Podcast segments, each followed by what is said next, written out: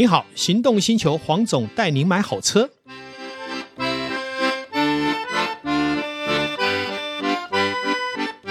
黄总带你买好车，再次来到线上，与听众跟导叔一起来谈幸福事。Hello，各位听众朋友，大家好，我是导叔导根座。哎，黄总，嗯，我怎么觉得你今天看起来脸色不太好看，感觉心中有气啊？哈哈哈，应该都跟交通法规有关。哎呀，又又什么哪一条交通法规又惹到你了？我觉得台湾最被嫌恶的部会就是交通部会，而且不管是谁当政哈，谁当交通部长哦，常常都是狼狈下台。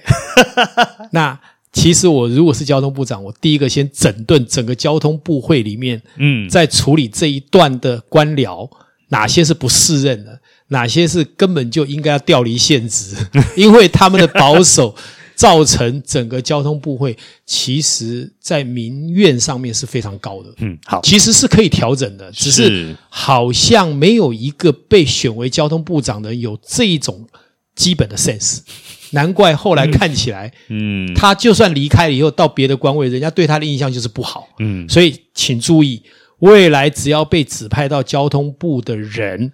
好，这个政务官你要小心，因为当你后面背了一个这个印记以后啊，其实一辈子你都逃不掉。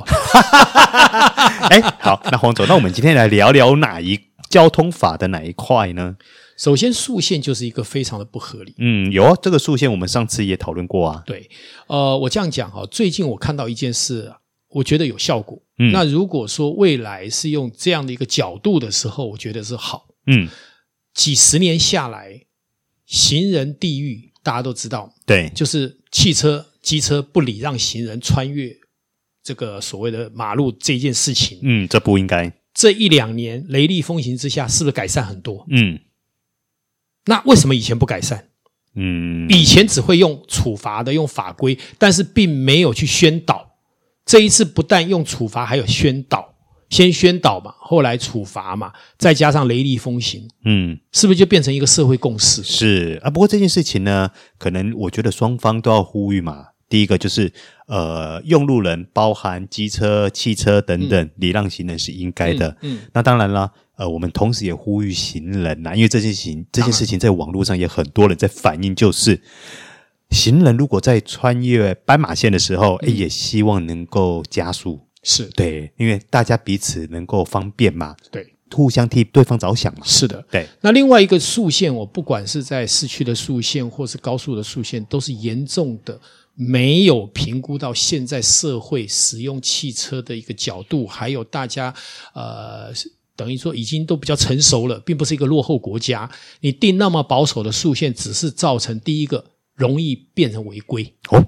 也就是我本来不应该违规的，因为你定的过分的低，造成我违规。嗯，也就是说，今天你当一个交通部长，你要不要实际的当成一个驾驶者，自己去跑跑看？嗯，你会不会觉得很不方便？嗯，如果不方便，你如果要求你的幕僚，甚至于一直口口声声说他这个数据是科学的，请他说出理由来，甚至于我们举办公听会、嗯，公证会，你来跟我做互答。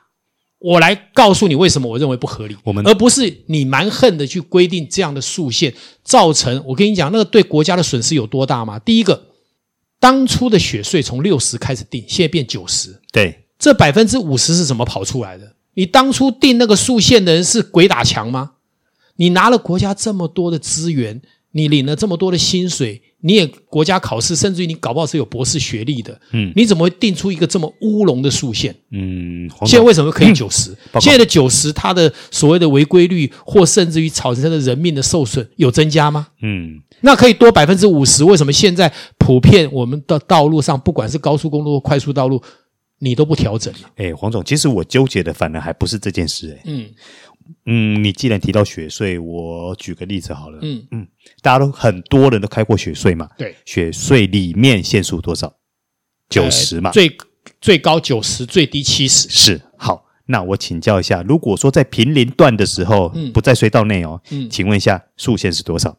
反而降速变八十。是的，所以我就说，这个就是一个非常乌龙的事情。一个开放式的道路，你速限八十，嗯，结果呢，这个设定。九十，反而要小心的，大家尽量不要超车，要小心的隧道里面是，因为受到压力。为什么？因为雪隧常常塞车，所以他就其实是我相信是非常忍耐的去调高那十公里。我不知道你忍耐什么东西啊？你不就是方便用路人吗？提高所谓行车效率吗？那为什么你定速度的一定要用这么可恶的方式去定这个速度？嗯，好，我们再说一件事情：雪隧的低速是多少？七十。为什么高速公路设六十？你要不要给我讲讲这个道理？你设六十是告诉用路人说，我开六十是合理的，嗯、所以就乌龟车这么多。嗯，那你高速公路开再多都没用，因为它流量出不来嘛。是啊，那同样的内线车道，你非要有些高速公路路段定六十，呃，定九十，对不对？嗯，你知道国道六全线是九十，里面有多少隧道？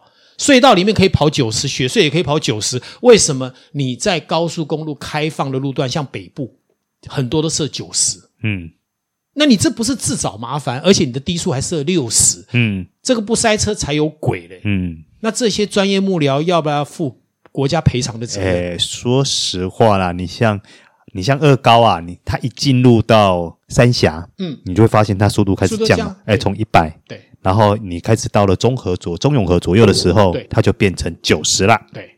哎，只是请问这是不是交通最繁忙的路段？啊，对不，其实我你不但不提高速限，你还降速限。其实我觉得中永和那一段的高速公路，甚至在往北的高速公路，都还蛮宽敞笔直的。四线道的、三线道的一大堆，啊，是啊，又没有两线是不太懂为什么要变成九十。不是你不太懂，是这些定定速线的脑袋是控苦力。嗯，真的就是要讲他控苦力。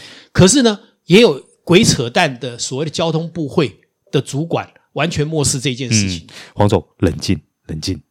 好，不过呢，既然我们提到说这些，我们觉得有一点矛盾或不合理的地方，另外我们就要来谈谈一件，嗯，更糟糕的。对这个问题呢，我们在节目上一直都没有出现过的，那就是吊扣牌照。牌照嗯，吊扣牌照，我认为是一个非常大的恶法。如果因为酒驾而吊扣牌照，我举双手赞成。嗯。因为那个是等于是非常严重的所谓的违反交通法规，嗯，超速四十公里，这个分两段了哈。第一个就是呃，现在的速限显然不合理，然后本来六十你降到四十，本身就已经不合理了。再来，四十是不是叫做公共安全是一个大问题？因为现在你有些路段，像以高速公路来讲，九十加上四十是多少？一百三，一百三就违反公共安全嘛？你去看国外。嗯你去看国外人家怎么开车的？嗯，为什么你要把台湾人变得这么弱智？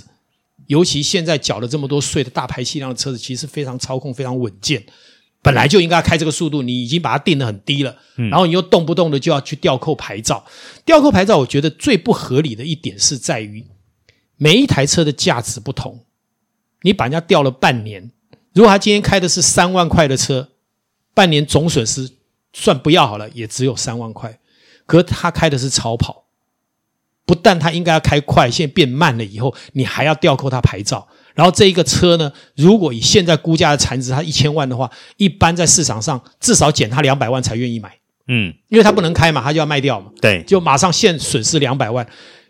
法律怎么可以有不同的所谓的比例原则？哎，那既然讲到这个，黄总，我再问个题外话哈。像你们碰到这种吊扣牌照的车子，你们通常会怎么处理？第二个，你们会愿意收这种车吗？当然是愿意收，就是要减价嘛。嗯，所以现在市场上已经有一部分的人专门在收这种车，啊、因为第一个，他被吊扣了以后，他没有办法使用，对，可能他要用这台车来维持他的一个职业啦，或什么，他就必须再去买一台，他又不需要有两台嘛，对不对？嗯，所以这台就只好先卖掉。嗯，导致因为半年嘛，对。那大家会考虑风险，甚至于有些是跨年份，嗯，比方说它是十月违规，是不是要到明年二月才能拿？诶，十月、十一、十二，哦，没有哦，你要是吊扣六个月，要明年四月。对啊，我们就讲讲，不管最少四个月嘛，对不对？对。好，那你这样子就已经损失了多少钱？那这还是讲平价车，有的运气不好是个劳斯莱斯，哇哦，不得了了，他开两百也很安全啊，可是你偏要说他是叫做所谓什么危险驾驶。硬要吊扣他的牌照，嗯、一台三千万的劳斯莱斯，请问你吊扣半年要扣多少钱？是不是几百万损失不见了？嗯，法律怎么可以有不同的对待？你可以定一个说，你四十我扣你两万，五十三万，就是价，你只要能法规过得去都 OK，价钱一直往上。所以当初定定这样法规的立法委员，嗯、请你站出来解释，你当初为什么要定这样的东西？我觉得我们要联合所有的道路使用者，嗯，来挞伐这一件事情，嗯，甚至于要来做所谓的全民去集结，来对这一件事情要给一个公平的对待的说法，嗯。没有，这是恶法，这真的是恶法。其实你像呃，我们刚刚既然提到速限这件事情呢，有些地方啦，我个人觉得是有一点战战兢兢的啦。为什么？我们最常碰到就是，哎，你今天在一个快速道，嗯，你要下交要匝道的时候，嗯、一定会减速嘛。是，可是有的可能，比如说你今天在呃快速道，它的速限是八十九十，嗯，对，结果它匝道定四十，对对，有时候你稍微一不注意。你就很容易超速，嗯，甚至于很容易超速到它提，就是说你违规超速四十以上的标准，这都是有可能的。我们上次有看了一下那个统计数字，好像不知道某个时段就有一万多台被扣吊扣。哇哦！为什么有那么多被吊扣？就是显然不合理，嗯，就是违反正常人开车的逻辑才有这么多。如果说今天你这个政策是有十台八台，我也没意见，嗯，那真的比例太少了。有这么庞大的数量，代表什么？代表这里面第一个就是台湾人都是贱人，喜欢违规，还是定定这个法律的其实也是个贱人？嗯，是不是？我们如果要这样讲的话，到底谁是贱人？嗯嗯，我就说这些人都不作为。什么叫不作为？他定这种法规，他做的非常轻松，就定出去了。高速公路还是有乌龟车，为什么？因为很多人霸占在内线，嗯，反正速线嘛。你就设定这样，我就这样。然后偶尔会听到有一些什么呃，交通警察有开出模这种罚单，其实那个量都非常少，跟高速公跟超速的比例那个是不成正比，很少很少。可是其实乌龟车最大的错误是什么？会造成人家变换车道产生危险。嗯，因为你你你你把那个车道挡住了嘛。对。那政府有没有达到完整的宣传的效果？就像我们刚刚讲的，前面讲的行人。穿越斑马线，好，穿越人呃行人穿越道，汽车要礼让，嗯，这个部分你有没有每天耳提面命用这么强烈的，甚至于就是说用一个呃，我们讲很多的可能高速公路警察的巡回车随时巡逻，遇到低速就把他们拦到旁边去教育他们，甚至于直接开罚单。我跟你讲，连续三个月下来，没有人敢占用内线车道，嗯，对不对？你不做嘛？你只是想要用便宜行事的方式，反正定一个法规，我就扣你钱，我就吊扣你牌照，然后就罚你钱。这种做法叫做苛政猛于虎，就是这些人都是不作为，尸位素餐，只想用最简单的方式去达到惩罚人民的作用。嗯，但是实际上他达到的效果其实是非常糟的，反而会造成大家的不方便。还有另外一件事，就是民怨。请你听清楚，任何执政者，你长期放任这种民怨沸腾，其实对你的选票绝对不利的。嗯，因为这些政治人物都很现实。嗯，他听到有选票，他就会好好的听。嗯，可是呢，他却发现，他却没有注意到，他很多的民怨其实就隐藏在这里面。你只要能解决这个问题，其实你会疏导很多的民怨。嗯。好，其实我们这一集呢，也听到黄总提出很多关于我们交通上很不合理的地方啦，非常不合理。嗯，但是在节目最后的时候呢，我想请各位听众朋友试想一个状况哦。嗯嗯，好，我们高速公路最低速限啊，不，不是最低速限，我们高速公路有些路段的最高速限最少都还有九十嘛，对不对？是。好，可是我们匝道的速限是多少？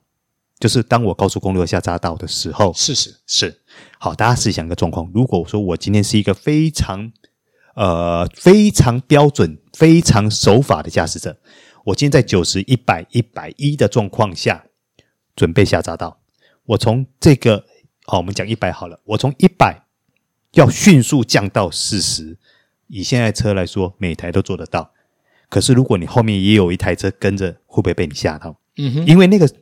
那个缓冲，那个缓冲是几乎没有的。对对，所以我是觉得说，呃，虽然速限不管它合理不合理，你的数字写在那边，有些时候如果你真的要按照他标准来做的话，哎、嗯，反而不见得是一件很安全的事情。对，所以我很期待哈，未来有那么一个呃，就是非常勇于认识的交通部长，嗯，好，加上勇于认识的立法委员，自己亲自开着车检讨每一个路段，他必须去做改善，嗯，然后压着这些定定速线的官员去请他们去处理，理性的去面对，只要。这两种人愿意这样做，我相信他会得到台湾很多的驾驶人的肯定。